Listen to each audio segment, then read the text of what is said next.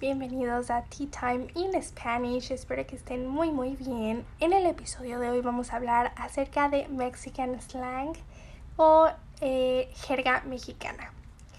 ¿Qué es la jerga mexicana? ¿Qué, qué, a qué suena la jerga mexicana? Bueno, estas son palabras, expresiones, frases que ocupamos todos los días en México frases comunes que mayormente somos nosotros los únicos que entendemos porque muchas personas inclusive hispanohablantes de otras partes de Latinoamérica no comprenden.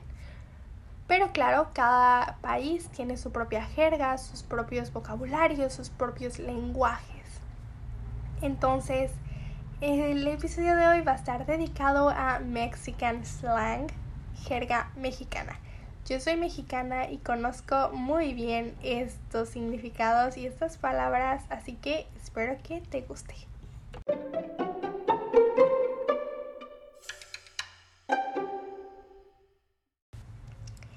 La primera palabra es fresa. ¿Y qué significa fresa? Eh, fresa obviamente es una fruta, es a fruit, es a strawberry. Sin embargo, en México le damos otro significado. Fresa, strawberry sería como el significado literal, pero en sentido figurado eh, lo usamos como un adjetivo para describir a una persona. We use it to describe a person. Lo usamos para describir a una persona. Una persona fresa es una persona presumida, superficial, engreída. A superficial person, a selfish person. Y eh, esta palabra es muy común entre adolescentes, eh, niños jóvenes, no tanto entre adultos, se da muchísimo más en escuelas, colegios, en todos estos lugares rodeados de adolescentes la podemos escuchar muchísimo. Así que ya sabes, cuando digan le digan fresa a una persona, no es porque realmente se parezca a una fresa, es porque fresa en México tiene un significado específico para describir a una niña o a una mujer.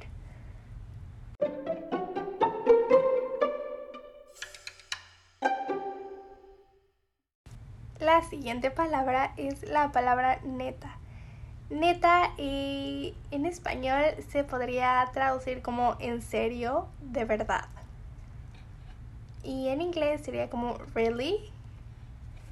Y esta palabra la ocupamos más, es como un complemento.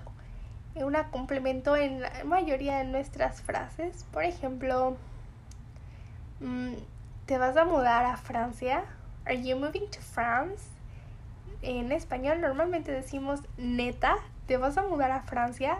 Like, really? Are you moving to France?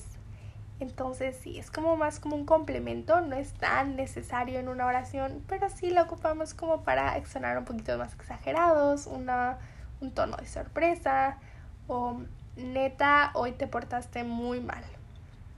Like, eh, you behaved really bad today. You didn't behave well today. Entonces nosotros decimos, neta, te portaste muy mal hoy. O puede ser simplemente como, te portaste muy mal hoy. Pero nos gusta como agregarle esta frasecita de neta. También puede ser neta, hoy no fue un buen día. Today wasn't a good day. Y pues es como simplemente un complemento que nos gusta agregar, pero sí es muy usado y muy común también escuchar esta palabrita, que puede ser muy pequeña, pero pues le da un toque mexicano a las frases o expresiones que hacemos.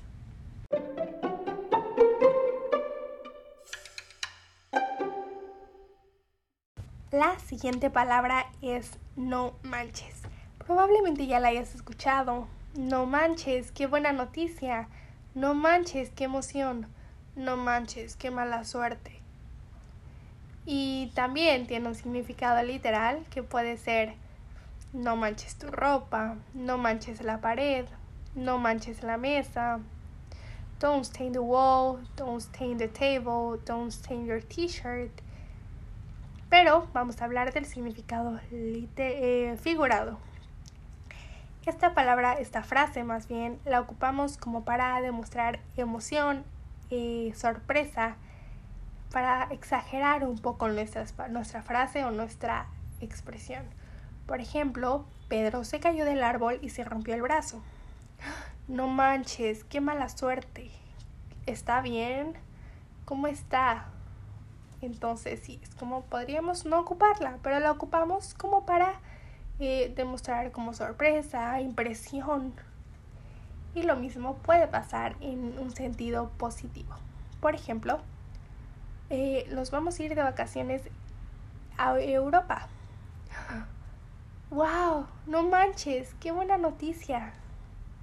Es una sorpresa positiva, algo que nos hizo feliz, algo que nos emocionó, algo que nos provocó entusiasmo. También ahí la puedes ocupar para enojo, para demostrar enojo. No manches, me cae súper mal. No manches, ¿por qué rompiste mi computadora? ¿Por qué rompiste mi teléfono? Entonces es muy versátil. Puede ser disgusto, enojo, felicidad, tristeza, para todo. Y esto es como para darle un poquito de exageración, un poquito de sentimiento a nuestras expresiones o frases que decimos cuando nos sentimos de alguna manera.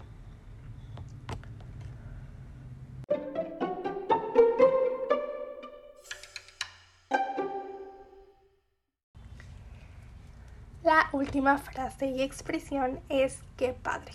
Qué padre otra vez tiene un significado literal, ya lo debes de conocer, padre. Father, dad, papá.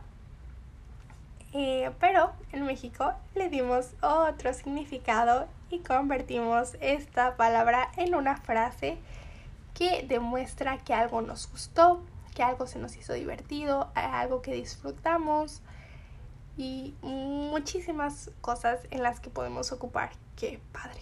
Aquí algunos ejemplos. Qué padre estuvo mi viaje a México. Qué padre está tu blusa, qué padre están tus zapatos, qué padre está tu computadora, qué padre es vivir en Estados Unidos, qué padre es tener muchos amigos.